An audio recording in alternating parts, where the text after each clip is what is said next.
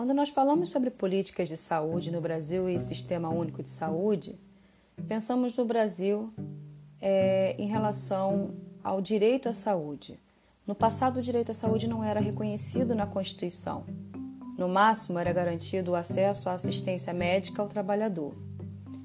Em 1978, na Conferência Internacional sobre Cuidados Primários de Saúde, promovida pela OMS, realizada em Alma-Ata, na antiga União Soviética, foi firmada uma declaração que estabelece em seu artigo 1 a conferência reafirma enfaticamente que a saúde, estado completo de bem-estar físico, mental e social e não simplesmente a ausência de doença ou enfermidade, é um direito humano fundamental, que a consecução do mais alto nível possível de saúde é a mais importante meta social mundial, cuja realização requer a ação de muitos outros setores sociais e econômicos, além do setor de saúde. Em 1979, foi apresentada a proposta de um sistema único de saúde no primeiro Simpósio Nacional de Política de Saúde promovido pela Câmara dos Deputados, no qual se aprovou um documento sobre a questão democrática na saúde, que orienta o movimento sanitário envolvendo profissionais da área de saúde, sindicalistas de várias categorias, parlamentares, movimentos comunitários e associativos. Com o crescimento da luta por liberdade democrática e com a vitória de oposição né, em relação a força dos setores privados da saúde o desinteresse do governo em defender os princípios de um sistema único, houve uma, é, uma municipalização, onde começou a ganhar corpo, onde ocorreu uma vitória da oposição. A legitimidade dos governos eleitos fez com que fosse firmado um convênio das ações integradas de saúde, abre parênteses, AIS, fecha parênteses chegando ao final de 1984 com todos os estados brasileiros participantes das AIS. As ações integradas de saúde, adotadas como estratégia federal para o reordenamento da política de saúde, com o sucesso inicial não demoraram a surgir de novo as velhas resistências do que se beneficiavam com a ineficiência do setor público. Em 1984, houve uma mudança na direção do Instituto Nacional de Assistência Médica e Previdência Social, conhecido como INAMPS, a favor da iniciativa privada. Nesse momento, instituía-se o pagamento por autorização de internação hospitalar, entre parênteses AIH. Esse foi decorrência da aliança dos burocratas do aparelho do Estado com o setor privado e as AIS entraram novamente em um período de semi-paralisação. Após campanha das diretas, lembra? Diretas já? país se levantou na esperança de mudanças e se desiludiu quando estas não ocorreram. Surgiu então a Aliança Democrática, com Tancredo e Sarney, que venceram no colégio eleitoral. Novos ares sopraram com a denominada Nova República, em favor das teses da municipalização.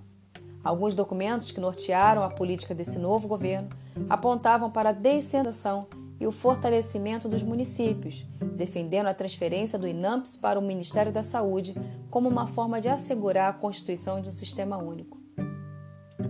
Conferência de Saúde. Existe uma lei chamada Lei 8142, em seu artigo 1, que define que o Sistema Único de Saúde contará em cada esfera de governo, sem prejuízo das funções do Poder Legislativo, com a Conferência de Saúde. Reunir-se-á a cada quatro anos, com a representação dos vários segmentos sociais para avaliar a situação de cada situação da saúde e propor as diretrizes para a formação da política de saúde nos níveis correspondentes, sendo convocada pelo Poder Executivo ou, extraordinariamente, pelo Legislativo ou Conselho de Saúde. A Conferência de Saúde é um evento que tem que contar com a participação mais ampla da sociedade para o qual deverão ser convidadas instituições públicas e privadas de prestação de serviços de saúde, entidades representativas dos usuários de serviços, entidades de formação de recursos humanos para a saúde, grupos especiais de, de pacientes, usuários e mesmo o público em geral, tendo como pré-requisito o interesse pela questão de saúde. A função principal é a definição de diretrizes gerais da política de saúde, podendo compreender outros temas como as conjunturas local, estadual e nacional, a prestação de contas do poder público no campo da saúde, a avaliação da situação sanitária do município, os problemas relativos de determinados segmentos ou minorias, como mulher, criança, portadores de deficiência. A forma de convocação das conferências, quando não estiver definida nas constituições estaduais ou nas leis orgânicas dos municípios, deverá ser por decreto do Executivo. A periodicidade das conferências foi definida na nona Conferência Nacional de Saúde. As conferências municipais deverão ser anuais, as estaduais, de dois em dois anos, e a nacional, de quatro em quatro anos, e, extraordinariamente, quando se fizer necessária. Para facilitar o trabalho, a comissão organizadora deve criar comissões de inscrição, relatório, distribuição de material, finanças, alimentação, transporte, alojamento, etc., de acordo com as necessidades. Todas essas comissões deverão representar a pluralidade da conferência. No caso do movimento popular e sindical, deve-se ter especial atenção com a comissão de relatórios e divulgação, pois esta garantirá que os resultados dos trabalhos alcancem o conjunto da sociedade. A fim de que a conferência alcance o sucesso e a legitimidade desejados, é necessário investir na divulgação, desde o processo de preparação, a mobilização dos diversos setores da sociedade, a eleição de delegados, a discussões e propostas até o relatório final. Existiram várias conferências de saúde. Né? A, a, a, primeira foi realizada em 1941, 1950. Mas a, a Conferência Nacional de Saúde mais importante foi a oitava Conferência de Saúde, que ocorreu no ano de 1986. É, aberta a participação da sociedade civil, reunindo em Brasília cerca de 4 mil delegados eleitos em todos os estados brasileiros. As discussões foram sobre financiamento, organização dos serviços, participação popular, recursos humanos e outros temas que serviram de subsídios para elaboração de emendas populares defendidas durante a elaboração de nova Constituição. Dentro do Ministério, na gestão do ministro Valdir Pires, as AIS ganharam novas forças, ampliando em 15 vezes os convênios com os municípios. As AIS tiveram como objetivos a integração de todas as instituições que tinham atividades relacionadas com saúde, a descentralização e a criação de canais de participação popular.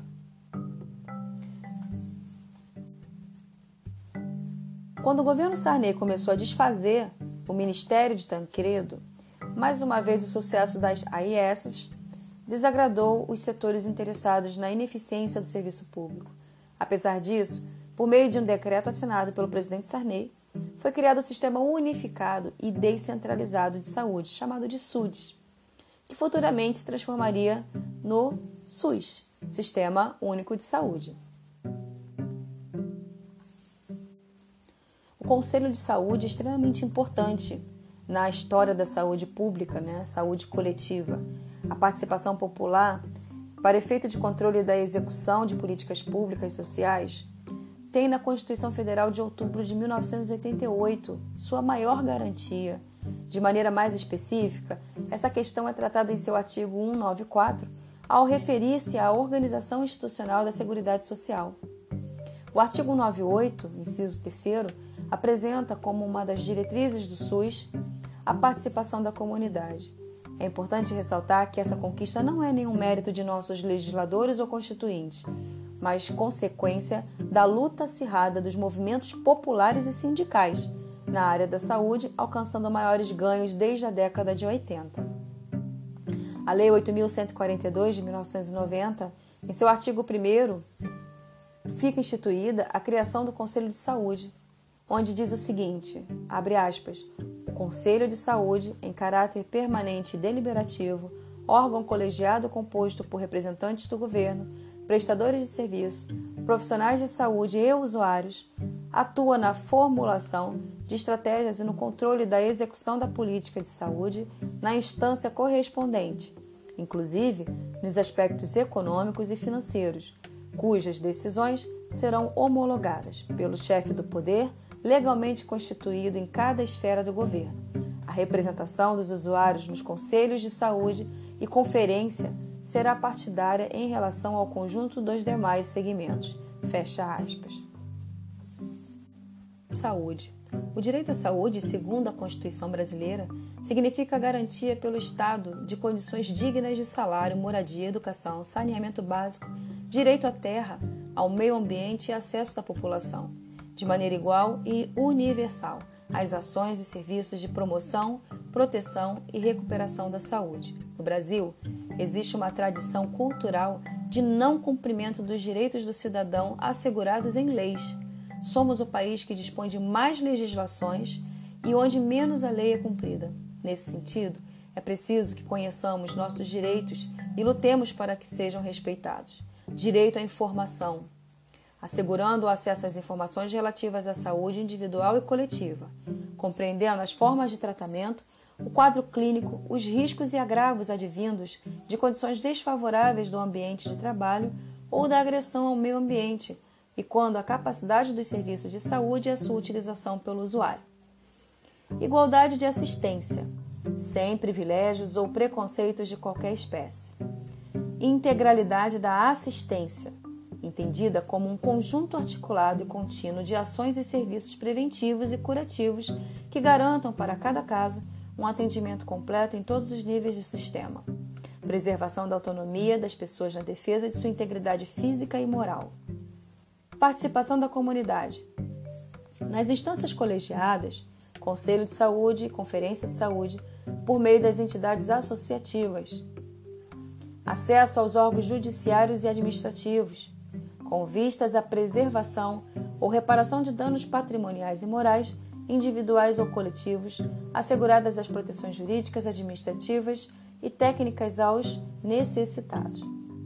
Informação adequada e clara sobre os diferentes produtos e serviços, com especificação correta de quantidade, de preço, bem como sobre os riscos que apresentam. Adequada e eficaz prestação de serviços públicos em geral saneamento básico, meio ambiente equilibrado com condição fundamental para a preservação da saúde. Instrumentos legais para a defesa dos direitos dos cidadãos. Nós temos então, que já foi falado, o Conselho de Saúde, que é a forma mais direta de controle social no SUS e está previsto na Constituição Federal.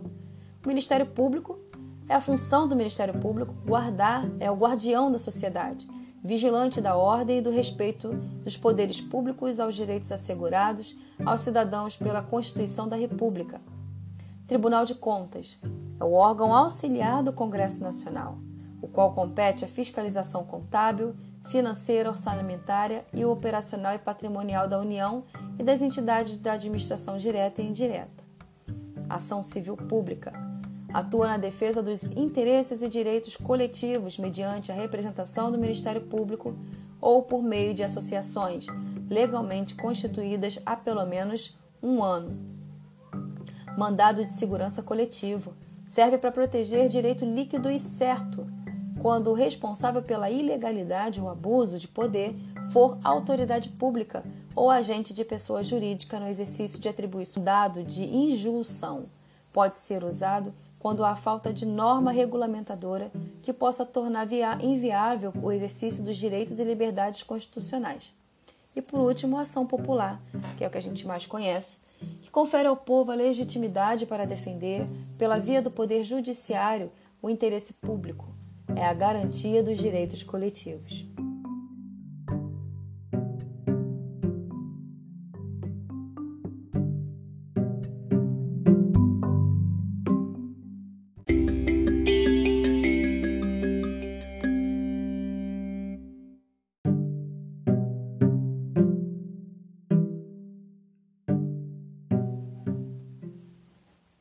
Distribuição da doença e indicadores de saúde. Distribuição da doença. Nós temos três formas de distribuição da doença. A primeira é a endemia, conhecida como doença frequente nos habitantes de uma região ou localidade.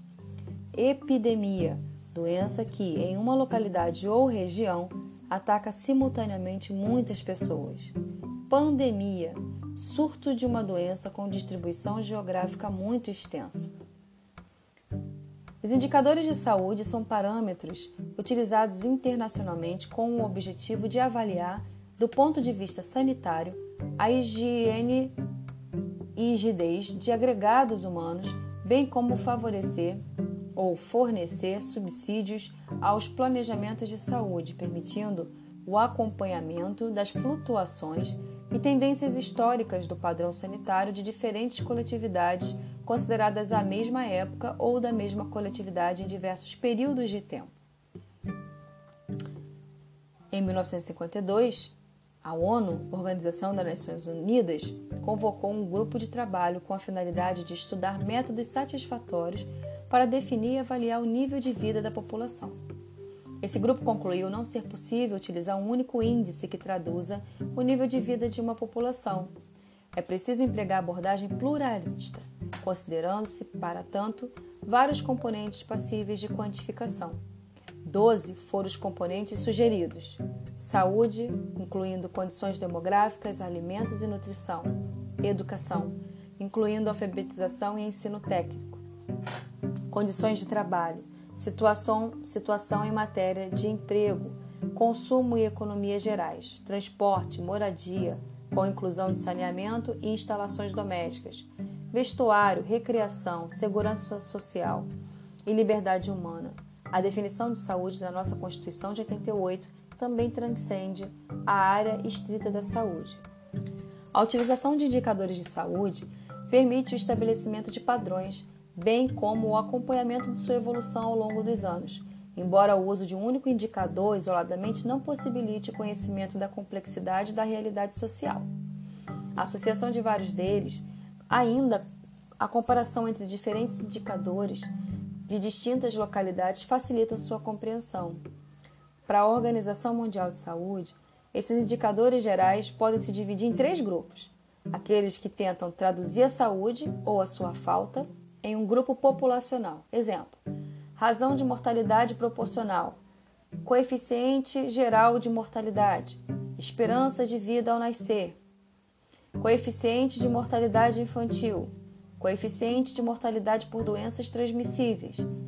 2. Aqueles que se referem às condições do meio e que têm influência sobre a saúde, por exemplo, saneamento básico, terceiro seriam aqueles que procuram medir os recursos materiais e humanos relacionados com as atividades de saúde. Por exemplo, número de unidades básicas de saúde, número de profissionais de saúde, número de leitos hospitalares disponíveis e o número de consultas em relação a determinada população. Quando pensamos em SUS, Sistema Único de Saúde, nós pensamos em estrutura dos serviços de saúde. O que seria o SUS? O SUS ele apresenta como princípios doutrinários. Existem, na verdade, 12, mas principalmente a universalidade, a integralidade e a equidade. O que seria a equidade? É você garantir os mesmos direitos é, para todos, porque a própria Constituição diz que, que a, a saúde é direito de todos e dever do Estado. Então a gente precisa garantir a equidade, ou seja, os mesmos direitos a todos, para que a gente possa garantir o direito à universalidade. Então a universalidade é, é a, a forma de que todos possam ter os mesmos acessos, as mesmas condições, a partir de uma integralidade, a partir de uma rede que se integraliza, formando as, a estrutura né, do SUS a estrutura dos serviços de saúde. Então, como princípios doutrinários, nós temos principalmente a universalidade, a integralidade e a equidade. O que difere de princípios organizativos. Então, em termos de princípios organizativos, nós temos a participação popular, a descentralização e a regionalização e hierarquização. Descentralizar significa você tirar é, o foco do hospital. Né? É você precisa de uma rede de atendimento integrada, onde abasteça toda a população sem concentrá-la dentro de um hospital. Então, nós temos os vários níveis, é, níveis de atenção à saúde, mas antes de falar sobre os níveis de atenção à saúde, nós temos a gestão do SUS. Por quem é feita a gestão do SUS? A gestão do SUS é feita pela esfera federal, estadual e municipal. Então, existe a participação de instituições e controle social e a participação popular. O sistema de saúde ele funciona como se fosse um sistema. Então, digamos que nós temos o sistema retório. Qual é o objetivo da traqueia? Qual é o objetivo do pulmão? Qual é o objetivo dos brônquios? Qual é a finalidade do sistema respiratório? Então, a traqueia serve para fazer a condução do ar, né? O objetivo do pulmão é fazer a hematose, a troca de gases. Então, para cada sistema você tem vários órgãos. Então, os vários órgãos, eles vão formar um sistema, cada um com seu objetivo, para gerar uma integralidade. Qual é a finalidade final? Qual é o final né, do sistema respiratório? É a troca de gases, é fazer a absorção do oxigênio e a eliminação do gás carbônico. Então, o sistema respiratório ele funciona em conjunto com vários outros sistemas do corpo, como o cardiovascular, como o sistema renal. Então, existem o sistema digestório. Então, o SUS ele também trabalha dessa forma, como um sistema. Por isso que a gente chama a Lei 8080, que é a lei que rege a organização e a doutrina do SUS, a gente chama de Lei Orgânica de Saúde. Por quê? Porque ela funciona como um organismo. Então, existem vários sistemas que vão ser interconectados, né, integralizados, e se um, um dos sistemas é, tem um mau funcionamento, ele vai afetar todos os outros sistemas. Por isso, a importância de estarem totalmente integradas. Então, nós temos dentro do sistema de saúde vários, ó, vários, vários órgãos competentes. Então, a gente tem o hospital, a gente tem os centros especializados é, em odontologia, serviços odontológicos, existe o SAMU, existe a UPA, né, que é o pronto atendimento, a estratégia da saúde da família, as unidades básicas de saúde. Então, existem vários sistemas que integram a rede, né, a rede da saúde. Quando a gente fala em hierarquização da saúde, o que seria uma hierarquização da saúde? Ela pode se dividir em três tipos de atenção: atenção primária, também conhecida como atenção básica, atenção secundária ou média complexidade e atenção terciária ou de alta complexidade. A atenção primária. A atenção primária ela é conhecida como é, uma, uma a parte primária, onde ela deve conter, atuar prioritariamente em sete áreas de estratégicas, né, de estratégia. O controle de tuberculose, eliminação da hanseníase, controle de hipertensão arterial, controle do diabetes, ações de saúde bucal e ações de saúde da mulher. Então, as, a, a atenção primária, as unidades básicas de saúde compreendem a, o que a gente chama de nível primário, né, de atenção primária à saúde. Então, onde é que a gente encontra é, os centros, né, a, a atenção primária à saúde? Elas são encontradas nos centros de saúde, postos de saúde, Programa de Saúde da Família, conhecido como PSF, e Estratégia da Saúde da Família, que é o ESF. Então, é, se você precisa fazer algum controle de doença, então o controle das doenças, a prevenção de doenças, ela é feita por meio de atenção primária à saúde. Então, por exemplo, nós temos os postos. Então, se você tem que fazer uma vacinação, a campanha de vacinação, ela vai indicar que você pode procurar qualquer posto de saúde para se vacinar. Por quê? Porque ali é, é o local onde é responsável por realizar a prevenção de doenças. Daí existe a atenção secundária.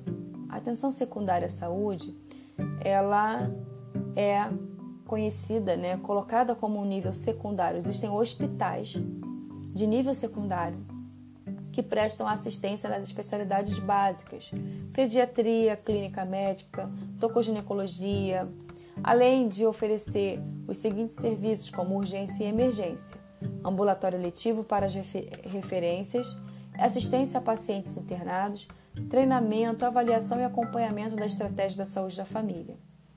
Então, basicamente, nós temos as clínicas básicas e serviços de apoio diagnóstico e terapêutico, onde se tem a clínica médica, laboratório de patologia clínica, pediatria, neonatologia, eletrocardiograma, ginecologia obstetrícia, ultrassonografia e colposcopia, traumato-ortopedia, radiologia, cirurgia geral e endoscopia. Então, localiza-se na atenção secundária hospitais e policlínicas. Porém, eles são de um nível mediano, eles não atendem alta complexidade, eles atendem serviços é, onde, digamos que ah, na, na unidade básica de saúde, uma pessoa precisou, por meio de uma prevenção, descobriu a necessidade de um tratamento de, um determinada, de uma determinada doença ou um distúrbio. Então, ela vai ser indicada para um hospital que tenha especialidade, mas que não necessite de é, é, não necessite de utilização de serviços de alta complexidade, de equipamentos muito caros ou medicamentos muito caros. Então, aí esse paciente vai procurar uma atenção secundária à saúde. Diferente da atenção terciária.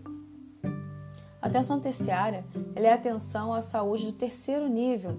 Então, numa pirâmide, a gente tem a atenção primária como a base.